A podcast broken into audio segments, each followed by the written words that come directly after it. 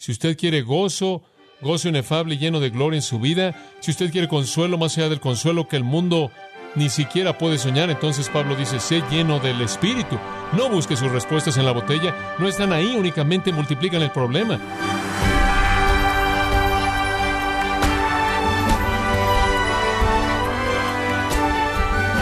Sea usted bienvenido a esta edición de Gracia a vosotros con el pastor John MacArthur. Le saluda su anfitrión Miguel Contreras. Debido a que el alcohol está involucrado en innumerables accidentes de tránsito, como también laborales y en la familia, el cual parece tener un control mortal sobre las personas que abusan de él, nos preguntamos, ¿qué papel debe jugar tomar o no alcohol en la vida de un cristiano? Yo le invito a acompañarnos porque el día de hoy John MacArthur se enfoca en lo que Efesios 5:18 dice al enunciar no os embriaguéis con vino, parte de la serie Viviendo en el Espíritu, aquí en gracia a vosotros. Vamos a estar viendo la vida llena del Espíritu, la vida llena del Espíritu. Pero antes de que podamos llegar a la frase que dice sed llenos del Espíritu, tenemos que pasar por la que dice no os embriaguéis con vino, ¿verdad? Este es parte de un contraste que Pablo está dando. Entonces, vamos a hablar de lo que significa en la primera frase no os embraguéis con vino en lo cual hay disolución, antes bien sé llenos del Espíritu. Ahora, Pablo presenta un contraste, ¿no es cierto?, entre la embriaguez y ser lleno del Espíritu. Si usted quiere gozo, gozo inefable y lleno de gloria en su vida, si usted quiere consuelo más allá del consuelo que el mundo ni siquiera puede soñar, entonces Pablo dice, sé lleno del Espíritu. No busque sus respuestas en la botella, no están ahí, únicamente multiplican el problema. Y cuando usted ve la Biblia y usted habla de embriaguez, siempre sale mal. La embriaguez siempre asociada con cosas trágicas. Esa es la razón por la que nos dice de manera tan explícita que si un hombre va a ser un líder en la iglesia, si va a ser un anciano, no debe ser alguien que se detiene cerca de su vino. Él no tiene lugar en ese tipo de vida. La embriaguez descalifica un hombre de algún tipo de servicio espiritual, de manera total, absoluta.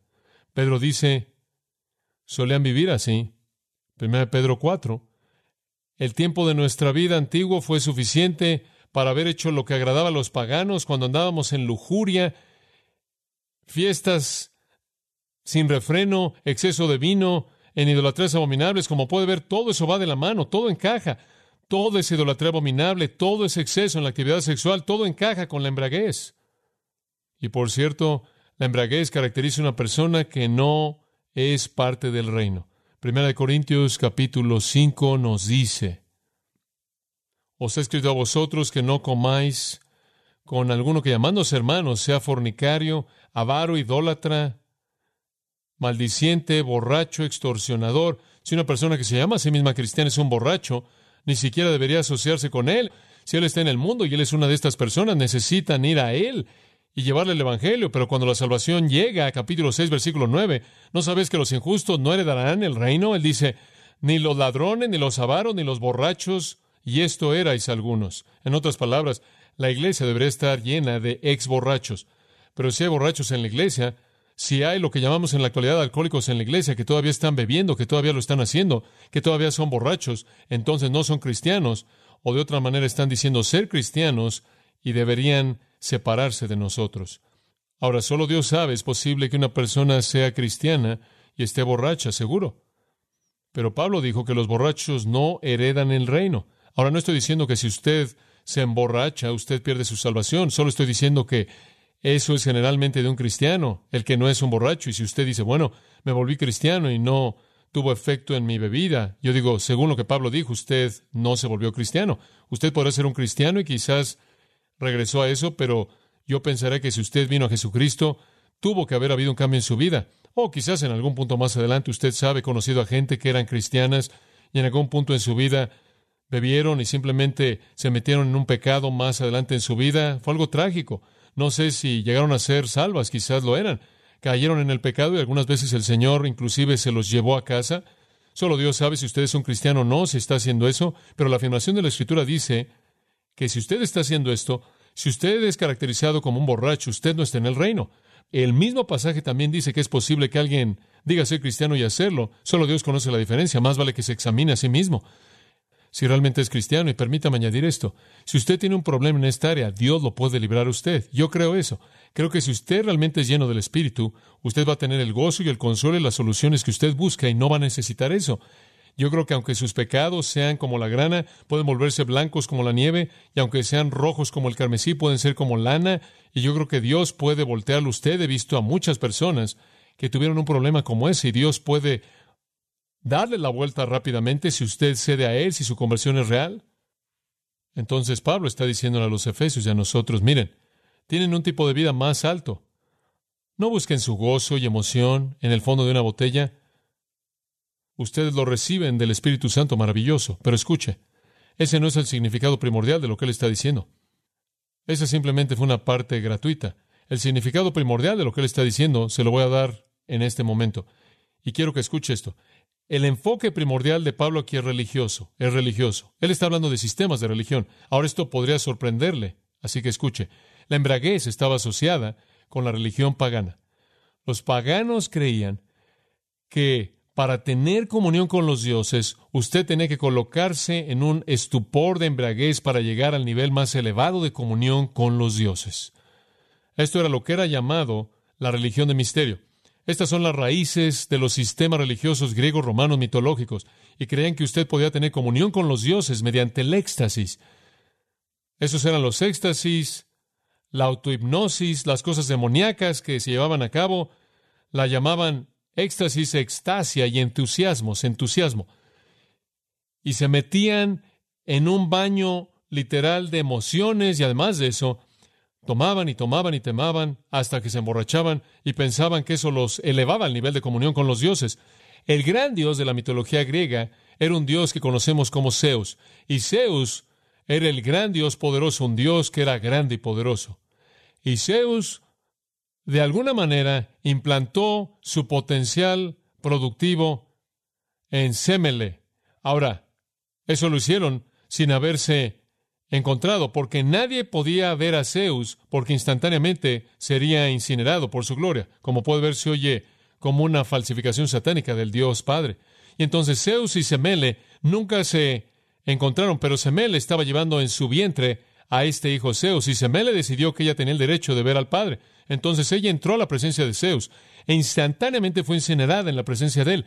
Y Zeus arrebató el cuerpo del bebé del vientre todavía sin nacer y lo cosió a su muslo. ¿Lo ve? Usted entiende eso. Zeus cosió esto en su muslo y llevó al bebé en su muslo hasta que llegó a término pleno del cual nació. Ahora, usted no ha oído nada aún. El dios infante entonces nació y fue destinado por Zeus que este dios infante se volviera el gobernante del mundo, del planeta Tierra. Este dios iba a gobernar el planeta Tierra. Bueno, hubieron algunos seres subdioses ya en la Tierra, según la mitología griega, llamados los titanes, y los titanes eran los hijos de la Tierra. En cierta manera estaban a cargo de la Tierra. Y cuando vieron que este hijo de Zeus iba a descender y se iba a apoderar, se enojaron mucho. Entonces se llevaron al bebé, lo desmembraron y se lo comieron. Pero Zeus rescató el corazón, se tragó el corazón y dio a luz al bebé. Ahora, amigos, eso es lo que yo llamo cosas raras, pero eso es lo que la mitología griega enseña. Saqué eso de una fuente directa. Entonces, finalmente, después de que Zeus se había tragado el corazón, el niño volvió a nacer. Él llamó al niño Dionisio. Ahora, eso es importante porque ese nombre se presenta en la religión griega, en las religiones antiguas de las religiones de misterio de Babilonia, una y otra y otra vez. Dionisio es un nombre muy conocido. Usted lee algo de la mitología griega y usted va a ver su nombre en todos lados. Él era el dios número uno de la tierra. Y Dionisio nació. Ahora Zeus se enojó contra los titanes y entonces destrozó todos los titanes con relámpagos. Fueron reducidos a cenizas y de esas cenizas vino la raza humana. Ahora usted conoce la historia entera. Ahora, Dionisio entonces estaba en control de la tierra decían los griegos, y conforme Dionisio estuvo en control de la tierra, él comenzó a desarrollar una religión, y la religión que él desarrolló fue esta religión de ascendencia en la que los seres humanos se levantaron de las cenizas de los titanes incinerados. Estos seres humanos podían elevarse a un nivel de conciencia divina, podían elevarse hasta tener comunión con los dioses, y era una religión de éxtasis y emociones. Era una religión en la que había música salvaje y los escritores antiguos dicen que había un baile de locura en donde había perversión sexual y finalmente todo era inducido por la embriaguez. Muy bien. Y todos se reunían y comenzaban con la música y después el baile y continuaba esto y cuando comenzaron a bailar y a beber y a emborracharse, llegaron a un punto elevado en el que comían la carne cruda del toro místico que era traído y finalmente, en un gran coro de voces, invocaban a Dionisio con esta frase, Ven tu Salvador. Esa era su adoración. Era reconocida por su música, esta adoración, por su locura en el baile, por sus éxtasis, su entusiasmo, sus perversiones sexuales y todo inducido por la embriaguez. Y Dionisio llegó a ser conocido como el dios del vino, el dios del vino. Entonces usted puede ver que la médula de este concepto entero de embriaguez es una falsificación vil, pagana de la religión verdadera, como lo puede ver. Y cuando Pablo está diciendo, miren, no se embriaguen con vino, él no simplemente está tratando con un problema social, él está tratando con uno teológico, como puede ver. Él está tratando con algo mucho más profundo que tan solo un poco de diversión y juegos. Esta es la falsificación de Satanás. Esta es la manera en la que Satanás cautiva cuerpos y mentes en su sistema. ¿Lo ve? Mediante este método de embriaguez. Dionisio llegó a ser conocido como el dios del vino. ¿Sabe usted cuál era el nombre romano para él? El griego es Dionisio, el nombre en latín para él es Baco, el mismo, mismo dios, Baco, B-A-C-O. Usted ha oído de una fiesta bacanalia. Esa es una fiesta de embriaguez. Baco es el dios del vino. Si usted conoce algo de historia romana, usted sabe que Baco era el dios jovial del vino que tenían las ninfas, todas esas mujeres pequeñas simpáticas, en las cosas simpáticas blancas, por todos lados, tocando las flautas, usted sabe, las ninfas y todo esto, y el dios del gozo del vino Baco no era nada más que el equivalente romano de Dionisio y la adoración era la misma. Cuando tuve la oportunidad hace unos años atrás de ir a la Tierra Santa, pude ir a los países árabes, al Líbano, a Beirut, a Siria, Jordania y demás, y fuimos al punto oriental extremo del antiguo Imperio Romano, el cual era una ciudad llamada Baalbek, o Baalbek, nombrada de acuerdo con Baal, y han construido templos increíbles, simplemente templos asombrosos, con pedazos de roca enormes, sólidos, ahí encima de las columnas. Y hay tres templos primordiales en Baalbek, ahí a la mitad, y todos están en la misma área. Ahí sobresale uno entre esos tres, que es el mejor de los que permanece, y es el templo Abaco, este dios, Dionisio, el dios del vino. Y la gente ahí estaban diciéndonos que ahí era donde la gente se reunía para su religión. Los tres templos diferentes significaban tres elementos diferentes de las mismas expresiones de adoración, pero culminaban en el templo de Baco. Y conforme usted se acerca, usted ve estas columnas tremendas y cosas y todas estas formas de piedra y están grabadas y usted realmente no sabe lo que es hasta que se acerca y de pronto usted se da cuenta de que todas son vides y hojas y uvas colgando ahí. Y el templo entero literalmente está cubierto de uvas y viñas, porque ese es el enfoque primordial de su expresión de adoración, era embriaguez. Inclusive nos estaban diciendo que hicieron el lugar de tal manera que el exceso de vino, lo que caía y que literalmente lo vomitaban, salía. Entonces era una orgía de embriaguez. Tenían involucramiento sexual con esto y demás. Esto es lo que está tras bambalinas cuando Pablo está diciendo esto, ¿lo ve? No es solo es social, es teológico. Él está diciendo estos Efesios, su trasfondo era un lugar en el que ustedes tenían comunión con los dioses mediante la embraguez, pero lo que les estoy diciendo es que si realmente quieren tener comunión con Dios, sean llenos de qué? De su espíritu. Esa es una gran verdad, ¿no es cierto? Eso realmente es el corazón de lo que Él está diciendo. Y eso es lo que Él nos está diciendo. No necesitamos las cosas artificiales del mundo. Si usted quiere ser elevado al nivel más alto de conciencia religiosa, simplemente entra a la presencia de Dios mediante la llenura del Espíritu. ¿Sabe una cosa? Esta corrupción misma estaba detrás de la iglesia corintia también. Observe Primera de Corintios conmigo por un minuto, capítulo 10. De hecho, el problema entero de la iglesia corintia era que nunca pudieron separarse del sistema maligno, nunca pudieron divorciarse del mundo. Fueran cuales fueran las corrupciones que habían conocido en el paganismo, de alguna manera las arrastraron a la iglesia. En su vida pagana había grupos élite, había grupos élite en su iglesia. Si eran adoradores de héroes en su vida pagana, eran adoradores de héroes en su iglesia. Si estaban encantados por ciertos filósofos en su vida pagana, así también lo estaban en su vida en la iglesia. Si se demandaban los unos a los otros en su vida pagana, se estaban demandando los unos a los otros en su vida en la iglesia. Si eran arrogantes, egoístas y no se preocupaban en su vida pagana, así eran en la iglesia. Si no sabían cómo hacer que funcionara un matrimonio en su vida pagana. No parecían tener la capacidad de hacerlo cuando entraban tampoco a la iglesia. Si tenían problemas con la carne ofrecida a los ídolos en su vida pagana, mismos problemas cuando se volvieron creyentes. Si no sabían qué hacer con los dones del Espíritu, si no conocían los dones verdaderos del Espíritu en la iglesia, era porque los habían corrompido por el paganismo. Y usted nunca entenderá el significado de las lenguas o profecías o nada en 1 Corintios 2 al 14, a menos de que entienda lo que estaba pasando en el mundo pagano tras bambalinas. Ese era todo el asunto. Todo estaba siendo falsificado en la iglesia corintia. Todo estaba siendo metido ahí, mezclado, porque arrastraron su paganismo a la iglesia y arrastrando su paganismo corrompieron todo. Ahora, en la primera iglesia y en la iglesia en la actualidad, ¿cuál es la única ordenanza? El recordatorio único hermoso que Dios ha dado a la iglesia, que es el acto más elevado de adoración, ¿cuál es? Es la comunión, ¿no es cierto? Aquello que nuestro Señor Jesucristo mismo diseñó para levantarnos a su presencia misma, aquello que el Señor diseñó para que nosotros lo recordáramos, aquello que el Señor diseñó para que nosotros tuviéramos comunión con Él fue su mesa. Y los corintios, como puede ver, estaban acostumbrados a tener comunión con los dioses mediante la embraguez. Entonces, cuando llegaron a la mesa del Señor, adivine lo que trajeron, embraguez. Y entonces Pablo realmente está abordando este tema en el capítulo 10, versículo 16. Y él les dice, la copa de bendición que bendecimos, ¿no es la comunión de la sangre de Cristo? El pan que partimos, ¿no es la comunión del cuerpo de Cristo?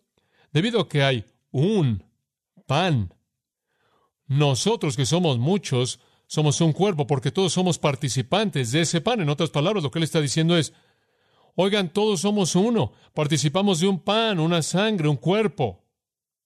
Ahora, esa es la base de su punto, esta unidad. Después él procede a decir, en el versículo 20, los paganos, ellos sacrifican a los demonios, aún no Dios, y no quiero que tengan comunión con los demonios, no pueden beber la copa del Señor, la cual es la copa de comunión, y la copa de los demonios, la cual es la copa del embraguez. ¿Lo ve? Ustedes no pueden hacer esas dos cosas. ¿Por qué? De regreso al versículo 16, porque estamos teniendo comunión con Cristo en un cuerpo. Versículo 17, como un pan y un cuerpo. Usted no puede dividirlo de esa manera. Usted no puede tomar a Cristo y tener comunión con su copa y correr por aquí y embriagarse y adorar a algún ídolo demoníaco. Usted no puede hacer eso. No pueden ser, usted no puede ser, versículo 21 dice, un participante de la mesa del Señor y de la mesa de los demonios. No, usted no puede mezclar esas cosas. Usted no provoca al Señor a celos y más vale que sea más fuerte que Él si usted hace eso. Como puede ver, ese era todo el punto. Tomaban de la copa del Señor, la cual era la copa hermosa de comunión, recordando a Cristo. Iban a beber la copa de los demonios, lo cual era embriaguez, pensando que estaban llegando al nivel más elevado de conciencia religiosa mediante la embriaguez. Y nuestro Señor estaba diciendo, ustedes pueden llegar al nivel más alto de percepción religiosa espiritual al tomar simplemente la copa de la memoria. Qué contraste tan hermoso. Bueno, vaya al versículo 19 del capítulo 11, y aquí es en donde se vuelve claro que esto era lo que estaban haciendo. Él dice, deben haber divisiones entre ustedes, deben haber divisiones, y debe manifestarse, usted sabe lo que es verdadero y lo que no es. Pero observe el versículo 20 cuando se reúnen en un lugar. Esto, aquí está la traducción griega. Esta no es la cena del Señor la que comen. Cuando se reúnen, podrían llamarla la cena del Señor y podrán decir, muy bien, todo el mundo vamos a tener comunión ahora, y podrán decir que lo es, pero no es eso para comer, porque toda persona come antes que el otro su propia cena, eso es glotonería, y dejan a la gente hambrienta y el otro está borracho, en otras palabras, lo que ustedes están haciendo no es la mesa del Señor, es la mesa de los demonios. Lo están haciendo como solían hacerlo, como el paganismo lo hace. Como puede ver, eso estaba tras bambalinas aquí. Ese era el punto aquí. Él está haciendo un contraste entre la falsificación satánica y la realidad divina de la adoración verdadera y la comunión verdadera. Y quiero que vea Que eso es lo que está diciendo. Él está diciendo, no adoren a Dios como solían hacerlo. Ahora, eso no nos confronta porque no solemos adorar a Dios mediante la embraguez, espero. Quizás algunos de ustedes salieron de algún misticismo en donde se drogaban y pensaban que estaban llegando a algún nivel religioso de conciencia elevada. No lo sé. Pero eso es lo que él estaba diciendo aquí. Porque los efesios tenían este sistema religioso falso y él está diciendo, vengan a lo puro, no dejen que nada falsifique lo que el Espíritu quiere hacer, no dejen que nada falsifique lo que Dios puede hacer al llenarlos con su Espíritu. ¿Qué verdad tan tremenda es esta? Simplemente una realidad fantástica. Que no necesitamos nada en el mundo. Usted sabe, Satanás siempre añade alguna cosa artificial, gozo falso, comunión falsa, comunión falsa. Ahora, Creo que eso es simplemente precisamente lo que Pablo está diciendo en Efesios. Ahora, usted puede regresar a Efesios 5. Permítame mostrarle algo interesante. La razón por la que creo que este es un asunto religioso aquí es debido al contexto. La manera en la que operaban esas religiones paganas era que cuando se embriagaban, entraban a su liturgia. Cuando se embriagaban, entraban en sus cantos y sus bailes y su actividad fuera de control. Y eso es lo que está en la mente de Pablo, y eso es indicado por el hecho de que él Sigue el versículo 18 con la liturgia cristiana verdadera en el versículo 19. La liturgia cristiana verdadera es hablar entre vosotros en salmos, himnos y cánticos espirituales, cantando y haciendo melodía en vuestro corazón al Señor y después dando gracias siempre por todas las cosas a Dios Padre en el nombre del Señor Jesucristo y sometiéndose unos a otros en el temor de Dios. Como puede ver, Él está haciendo un contraste entre la liturgia espiritual real con la farsa que Satanás había inventado. Ese es su punto. Bueno, creo que usted lo ve. Usted no es un hombre de distinción cuando se emborracha. Usted no se distingue en absoluto. Usted se emborracha, usted no es distinto de nada. Usted simplemente está repitiendo la mentira de los siglos antiguos Satanás. Y no hay civilización en el mundo que no ha inventado una manera de embriagarse, porque Satanás siempre lo está buscando. He manejado por los caminos en las junglas del Ecuador y he observado a los indígenas tambaleándose de lado a lado, con cosas que hacen, de algún tipo de cosa que pisan con sus pies y empujan rocas y toda cultura que he conocido. Lo he visto en el mundo árabe. Lo he visto por todos lados. A donde quiera que he ido, en toda ciudad en la que he estado, pueblos de la antigüedad, creo que es parte de la maldición. Creo que cuando Dios maldijo a la tierra, fue posible que el fruto de la tierra se corrompiera al punto en el que Satanás podía usarlo para destruir. Y entonces Pablo dice, no embraguéis con vino, en lo cual hay disolución. Voy a decir algo acerca de la disolución. Azotia significa disipación fuera de control. Disipación fuera de control. No se embriague porque lleva a disipación fuera de control. Y otra manera de traducir azotia es con la palabra satisfacción excesiva. Satisfacción excesiva. Antes bien, se llenos del Espíritu. Qué contraste tan hermoso. Oh, qué contraste tan hermoso y simple. Observe su vida. ¿Por qué es controlada? ¿En dónde encuentra su gozo? ¿En dónde encuentra su emoción? ¿En dónde encuentra su consuelo? ¿En una botella? Ah, eso es tan artificial. Ahora alguien podría decir, bueno, dice, no se embraguéis. Pero ¿qué tal si tan solo tomas y no te emborrachas? ¿Qué hay acerca de eso? Bueno, eso es para la próxima vez. Oremos. Señor, mi oración es que este pequeño versículo metido casi de una manera invisible en medio de esta carta, tenga un impacto en nuestras vidas como nunca antes lo ha tenido. Lo que realmente estás diciendo es que tienes un recurso totalmente nuevo para el gozo, para el consuelo, para la emoción, para la satisfacción, para la comunión con Dios, de lo que el mundo jamás ha conocido, y es la llenura del Espíritu Santo. El mundo quiere llenarse a sí mismo de tantas cosas. Vino, alcohol, dinero, placer, posesiones.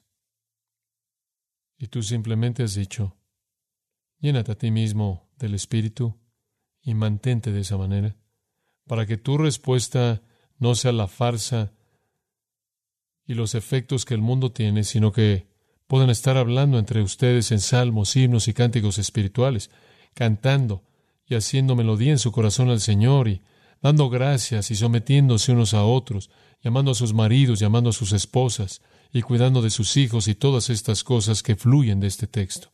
Padre, ayúdanos a conocer la simplicidad de lo que es ser controlado por tu Espíritu.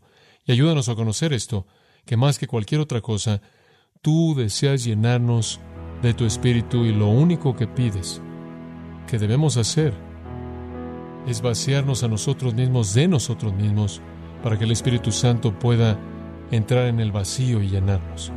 De esta manera podemos tener comunión contigo. De esta manera podemos alcanzar niveles de conciencia espiritual de los que no hemos soñado. De esta manera podemos conocer lo que es ser llenos de toda la plenitud de Dios. De esta manera podemos entender cómo es que podemos hacer mucho más abundantemente, más allá de lo que podemos pedir o entender, según el poder que actúa en nosotros. Y Señor, esperamos la próxima vez para hablar de este asunto de que si un cristiano debe o no tomar. Ayúdanos a preparar nuestros corazones para lo que tu palabra dice. En el nombre de Jesús. Amén.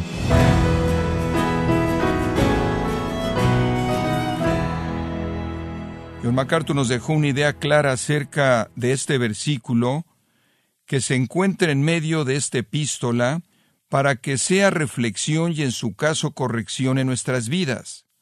Estamos en la serie Viviendo en el Espíritu, aquí en gracia a vosotros.